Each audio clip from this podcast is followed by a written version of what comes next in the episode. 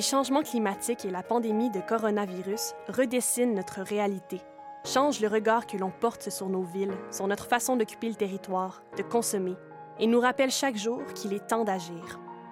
Sur le plateau Mont-Royal, le changement est en marche. Les citoyennes et citoyens, artisans, entrepreneurs et élus tracent une voie nouvelle pour préparer le plateau de demain. Ils repensent nos milieux de vie, tissent des liens, n'ont pas peur d'expérimenter. La transition écologique, ça commence dans notre arrondissement et ça commence maintenant.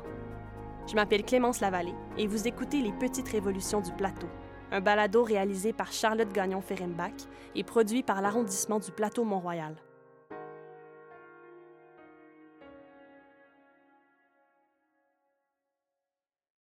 Le confinement des derniers mois a été l'occasion de tirer la plug et de prendre le temps de réfléchir sur notre conciliation travail-famille, notre capacité à produire et à réparer, nos ambitions. Alors que notre monde reprend doucement un air de normalité, on peut se demander si nos réflexions mèneront à des changements concrets et passeront au test de la réalité. Dernier épisode. Aller à l'essentiel.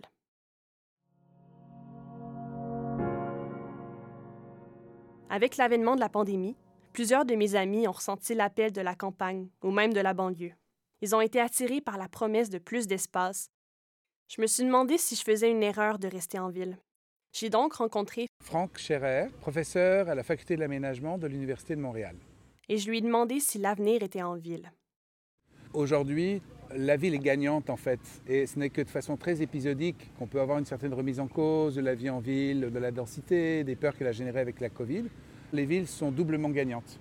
Elles sont gagnantes parce que dans le modèle économique finissant qu'on connaît, ce que l'on a appelé la métropolisation, c'est la concentration des emplois les plus solvables et de l'économie dans les grandes villes, euh, est un phénomène tout à fait massif qui ne va pas disparaître d'un coup. Mais elle est aussi gagnante parce que c'est en grande partie en ville que s'inventent les nouveaux modèles de l'économie circulaire de demain.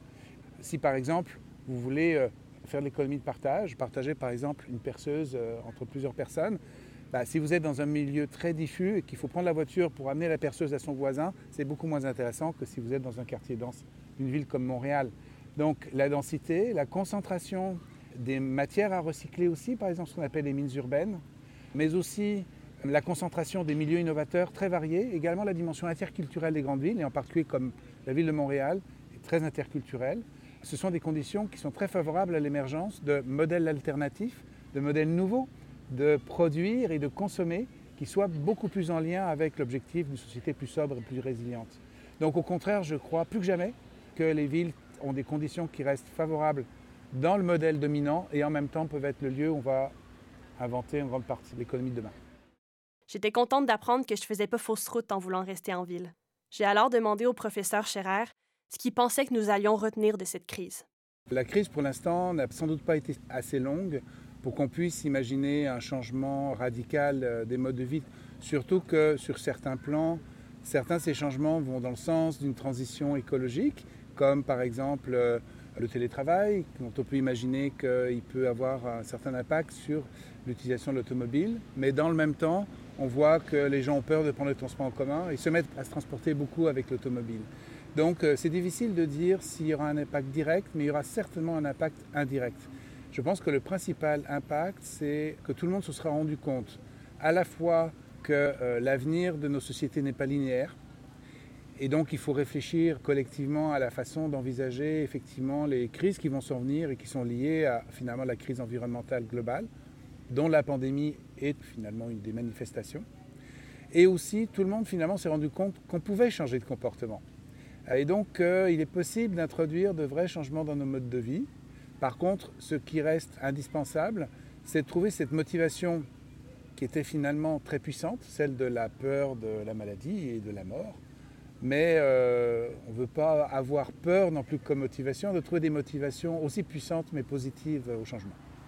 Mais il y a deux problèmes qui se posent. Les solutions ne peuvent pas suffire à elles seules si on n'a pas fait prendre conscience aux gens qu'il y avait une question à régler. Et euh, surtout, la solution ne peut pas servir toute seule c'est ce qu'on appelle le solutionnisme. C'est presque aussi négatif que le scepticisme par rapport au changement climatique, par exemple. Parce qu'il ne faut pas cacher aux gens qu'on va leur faire un effort de transformation très profond. Si on leur dit la solution c'est la voiture électrique par exemple, ben là c'est sûr qu'on ne va pas y arriver, on n'est pas à la hauteur de ce qu'il faut faire. Et c'est normal, on est tous humains, on pense tous que des solutions, puis des solutions un peu plus faciles que des solutions plus difficiles, ça va permettre au moins de gagner quelque chose. Donc oui, on a plein de solutions, mais en fait ce qui est important, c'est comment on les implémente dans la société et comment on crée les conditions de véritable débat. Ça, ça veut dire qu'il faut que cette discussion, elle ne soit pas réservée à ceux qui sont déjà conscientisés, mais qu'elle soit largement euh, ouverte à tout le monde. Alors déjà, en fait, en matière de transition, il faut imaginer ce qu'il faut faire en matière de transition comme un très grand piano avec beaucoup de touches et il faut être très agile pour appuyer sur presque toutes les touches en même temps. Ça veut dire qu'il n'y a pas qu'une solution, il y a beaucoup de solutions à mettre un peu en système. Surtout, ce qu'il faut faire très attention, c'est ce qu'on appelle les effets rebonds. C'est-à-dire qu'on peut par exemple avoir un comportement qui peut paraître sobre ou qui peut paraître très écologique à un moment donné, y compris en, diminuant ses dépenses, mais en fait on va dépenser dans un autre achat ou on va reporter dans une autre activité qui va à nouveau émettre des gaz à effet de serre. Donc si par exemple le télétravail, ça va inciter les gens à habiter de plus en plus loin, en fait, ils vont continuer à dépendre encore plus de la voiture, pas seulement pour travailler, mais pour emmener les enfants à l'école ou pour aller faire des courses. Pris tout seul, le télétravail, ça ne peut pas suffire. La transition écologique, Maureen Willem Blanc, qui est conseillère en planification à l'arrondissement du plateau Mont-Royal, y croit et pense que ça va bien plus loin que de composter. C'est cette volonté de mieux faire qui explique que l'arrondissement est devenu, en 2017, le premier à se doter d'une politique interne d'approvisionnement responsable. Alors c'est une politique qui a été faite en 2017. Euh, on avait vraiment une volonté euh, à l'arrondissement de modifier nos façons de faire et nos manières euh, de s'approvisionner. Pour la petite histoire, en fait, c'est parti d'un constat. On avait fait une commande de support à vélo à l'arrondissement et ces supports à vélo, c'est une entreprise de Laval qui avait reçu le contrat. Merveilleux, on se dit ça va être bien. Puis au bout du délai de fabrication, ils nous disent on a un retard. Bon, ça peut arriver, très bien, on attend. Puis encore deux semaines après, ben, ils nous disent les supports à vélo sont coincés au port à Vancouver. Là, je dis pardon. Donc là, j'ai appris qu'en fait, les supports à vélo avaient été sous-traités en Espagne, puis les Espagnols ont sous-traité en Chine, fait que nos supports à vélo qui devaient être produits à Laval ont été produits en Chine, sont revenus par la mer, et là, été bloqués donc à la douane. Et là, je me suis dit, on n'a aucune idée de notre approvisionnement, il faut qu'on fasse quelque chose. Voilà d'où l'idée est partie. En plus, ils sont arrivés non conformes. Donc, euh, on était reparti pour euh, en faire faire, puis ils ont été fabriqués à Laval, finalement. Suite à ce constat-là, on s'est dit, il faut qu'on ait une politique qui nous permette moindrement de savoir d'où viennent nos approvisionnements, puis de choisir peut-être aussi, quand c'est possible, des entreprises qui correspondent en fait à nos valeurs. Donc la politique a été montée sur les trois piliers du développement durable. Et il y a plusieurs critères en fait qui sont pris en compte. Ça va d'un achat local à par exemple le fait qu'on souhaite que les entreprises reprennent par exemple les pellicules plastiques qui entourent les palettes, etc. Donc on a vraiment toute une variété de choses. Elle est mise en place comme on peut, parce qu'on est quand même, et il faut être honnête, on est quand même pris avec euh, certaines euh, ententes cadres qui nous obligent à aller avec une entreprise plutôt qu'une autre à grandeur de la ville. Mais lorsque c'est possible, les employés font vraiment un effort pour essayer de s'approvisionner localement ou de prendre des entreprises qui travaillent par exemple sur la réinsertion sociale ou qui ont des certifications environnementales, etc. Est-ce qu'il vaut mieux un stylo 80% de plastique fabriqué au Mexique? C'est mieux qu'un crayon fabriqué en bambou en Chine On n'a pas cette capacité-là d'évaluer le cycle de vie, mais on essaie de faire au mieux avec les connaissances qu'on a. Maureen me parle aussi d'un projet de revalorisation mené avec l'Université McGill. Tous les printemps, en fait, euh, on travaille avec la CESEM puis euh, des organismes qui viennent euh, récupérer des meubles, puis tout type en fait de, matériaux et de choses qui sont intéressantes quand les étudiants quittent l'université. Ça faisait énormément de déchets sur la voie publique. Et là, on a une entente de valorisation de ces déchets, puis on les remet dans l'économie, alors où ça part dans des euh, organismes comme le Chénon, etc., ou alors ça part vraiment à des organismes qui vont meubler, par exemple, des appartements de réfugiés. Donc il y a vraiment une belle boucle, c'est une économie locale courte, en boucle vraiment très très courte, c'est sur un tout petit périmètre. On aimerait éventuellement l'agrandir à un moment donné pour les déménagements, mais ça prend beaucoup de logistique et d'organisation, d'une part pour les gens qui collectent, d'autre part pour les éboueurs qui doivent être prévenus à l'avance justement de ne pas collecter ces matières parce qu'elles vont être valorisées. Euh, mais maintenant, euh, ça fait la troisième année qu'on fait ça, puis euh, c'est vraiment une réussite. On a réussi l'année passée à faire 19 appartements de réfugiés avec des matières récupérées. Puis l'université McGill aide aussi, notamment pour tout ce qui est livres, etc. Maintenant, on va avoir besoin pour s'améliorer encore de locaux pour pouvoir stocker la matière, par exemple pour pouvoir revendre certains équipements à la rentrée des classes pour limiter les achats nouveaux IKEA, des étudiants qui arrivent. c'est dans les plans. Pour le moment, on est en train de développer ça, mais ça s'en vient.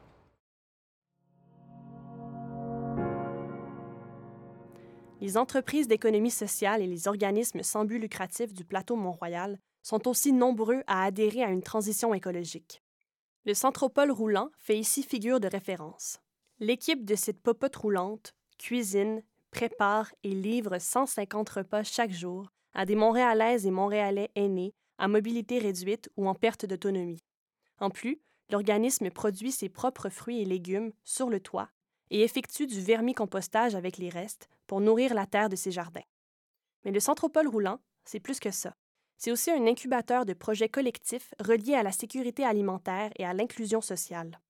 Jean-François Veilleux, qui est coordonnateur des communications, m'a expliqué d'où venait l'idée du Centro Vélo, un atelier de vélo où on partage outils et connaissances pour démocratiser la mécanique. Les livreurs utilisaient leur vélo pour faire la livraison, puis ils cherchaient une place pour faire de la mécanique de vélo. Donc, ça s'est transformé en atelier en bonne et due forme où les gens, des gens qui sont passionnés de mécanique de vélo, des, des gens qui sont des mécaniciens, vont venir, vont donner leur expertise, puis vont aider les gens à faire les réparations pour qu'ils soient autonomes avec leur vélo. Jean-François en profite également pour me parler d'un autre collectif, celui des fruits défendus. Ce que les fruits défendus font, c'est vraiment de faire de la cueillette urbaine de fruits il y a plusieurs arbres fruitiers qui sont plantés à Montréal euh, et eux vont se déplacer dans les quartiers centraux pour aller faire la récolte. Donc, euh, ils vont approcher ou vont se faire approcher par les propriétaires d'arbres. Ils vont arriver avec une équipe pour récolter les fruits. Ils vont faire la récolte, en distribuer un tiers pour euh, les bénévoles, un tiers pour le propriétaire de l'arbre, puis un autre tiers qui est remis à un organisme, parfois Centropole Roulant, parfois un autre organisme, pour faire de la transformation alimentaire. Tout ça est inspirant. Et tant mieux parce que l'arrondissement du plateau Mont-Royal invite la communauté à partager ses idées pour accélérer la transition écologique à travers un budget participatif. Le budget participatif, c'est une initiative de l'arrondissement. Ce n'est pas un simulateur budgétaire comme il y a pu y avoir dans les années précédentes. C'est vraiment une enveloppe budgétaire qui est dédiée à réaliser des projets qui sont pensés par les citoyens et pour l'arrondissement. Donc il va y avoir une enveloppe budgétaire de 250 000 dollars cette année pour la première année. Et les citoyens vont pouvoir proposer des idées de projets. Donc là, ça va être vraiment comme soumettez vos idées. On va peut-être avoir 250, 300 idées. On va faire une préanalyse de ces idées pour pouvoir les classifier par thématique ou par idée ou par lieu. Peut-être qu'il y a des citoyens qui vont dire Ah, ce parc-là a vraiment besoin d'amour ou cette place-là, on a vraiment besoin d'en faire quelque chose. Suite à ça, il va y avoir une phase de développement de projet. Donc une fois que les idées vont être regroupées, on va venir développer des projets avec les citoyens lors d'ateliers de bonification. Puis suite à cette phase-là de développement de projet, il va y avoir une analyse finale qui va être faite par l'arrondissement pour tout ce qui est faisabilité, budget, etc. Et les projets qui auront été admissibles vont être soumis au vote. Et là, c'est 100% les citoyens. Ben en fait, les citoyens, non. C'est même n'importe qui de plus de 10 ans qui va pouvoir voter, qui est résident du plateau, donc y a une adresse qui travaille, euh, qui étudie ou qui a une propriété même s'il n'est pas habitant. On s'attend à avoir un élan de créativité, d'innovation. Puis, pourquoi on le fait sur la transition écologique C'est parce que je pense qu'au plateau, on a une population déjà qui est rendue très loin dans des gestes individuels. Mais là, on veut transformer ça vraiment en énergie collective, puis que ça perdure dans le temps. Parce qu'à partir du moment où on a instauré un changement collectif, ben, on va ancrer des pratiques qui vont être durables dans le temps. Donc c'est vraiment aussi le but de lancer la machine pour que, pour que dans le futur, on n'ait que des projets liés à la transition écologique.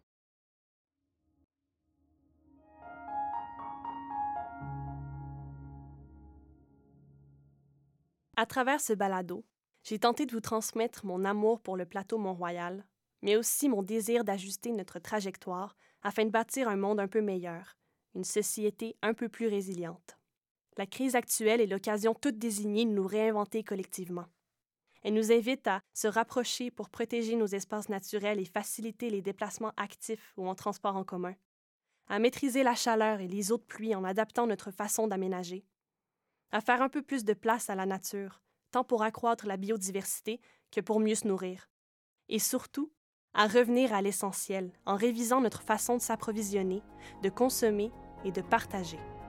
Au fil de mes rencontres, j'ai compris que nous avions tout ce qu'il faut pour ne pas la gaspiller et pour réussir la transition écologique.